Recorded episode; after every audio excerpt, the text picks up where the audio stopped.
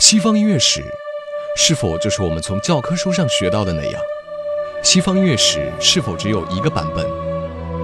对于这些，你是否有过质疑呢？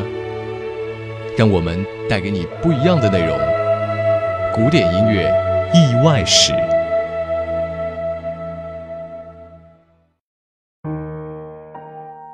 古典音乐意外史。听众朋友们，大家好，欢迎收听《知乐古典音乐》，我是翟立晨。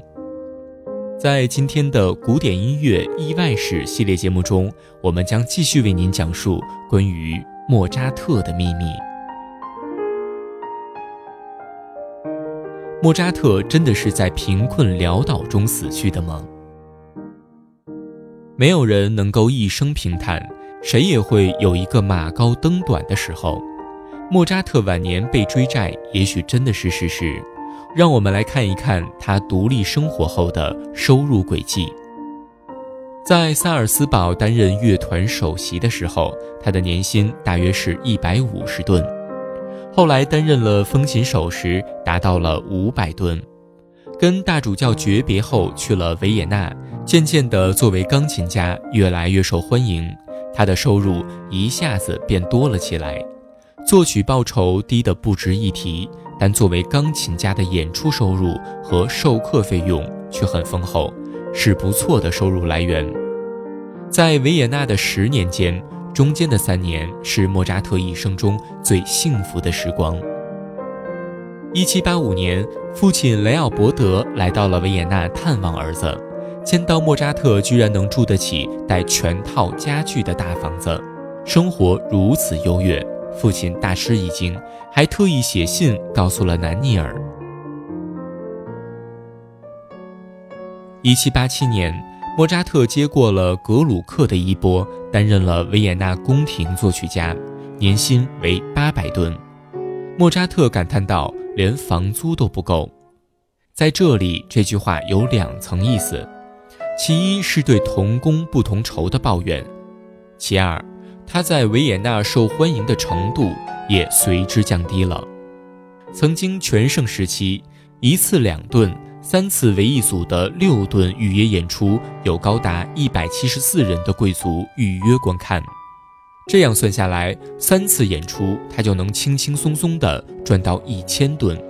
所以少了这样的收入，年薪八百吨，无论如何实在是太少了。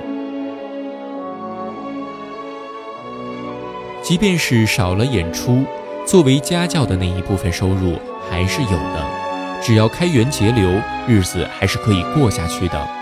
但一度膨胀的消费观，不论是对莫扎特，还是对妻子康斯坦茨，都再也回不到从前了。所以说，贫困对于他们来说是相对的，准确理解就是，他们再也没有足够的钱去过曾经华丽的生活了。曾经的华丽生活究竟可以奢侈到什么程度呢？数年前，有一个叫克雷曼的人曾经说，他是一个技术很差却赌性十足的人。虽然没有直接证据来确认莫扎特就是一个十足的赌徒，但他十分热衷于纸牌、撞球之类的游戏，而这些游戏通常是要用金钱来论输赢的。莫扎特是不是输多赢少呢？再加上他本身也没有金钱概念，施塔德勒曾数次跟他借钱，只是总共借出去多少，估计连莫扎特自己也不知道。总之，到了晚年，家庭赤字频频亮起了红灯，原因无外乎是收入大大缩水，开销却依旧是如流水一般。赌博，身边围着一群借钱不还的朋友，还有着一些豪华奢侈的癖好。娇妻去温泉疗养院的支出，为了填补这个巨大的窟窿，1789年的莫扎特打算离开维也纳，把自己推销到柏林。第二年，为了雷奥伯德二世的加冕礼，以汇聚法兰克福贵族们的音乐会为目标，他踏上了创作的旅程。可惜这两次旅程都没有挣到钱，相反依旧是赤字的，旅行费用是巨大的。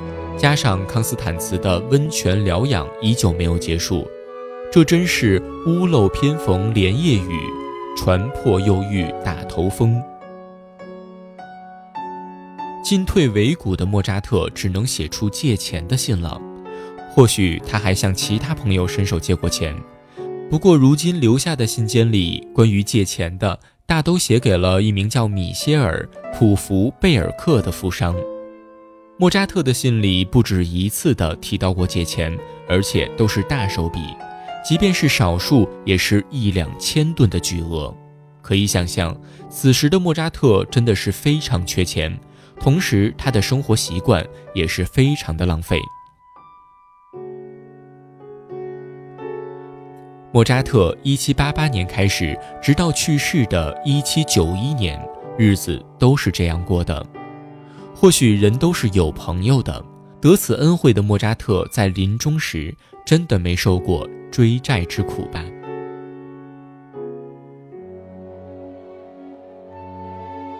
好了。关于莫扎特的秘密，我们今天就先讲到这里。感谢您的收听，我是扎里晨，我们下期节目再见。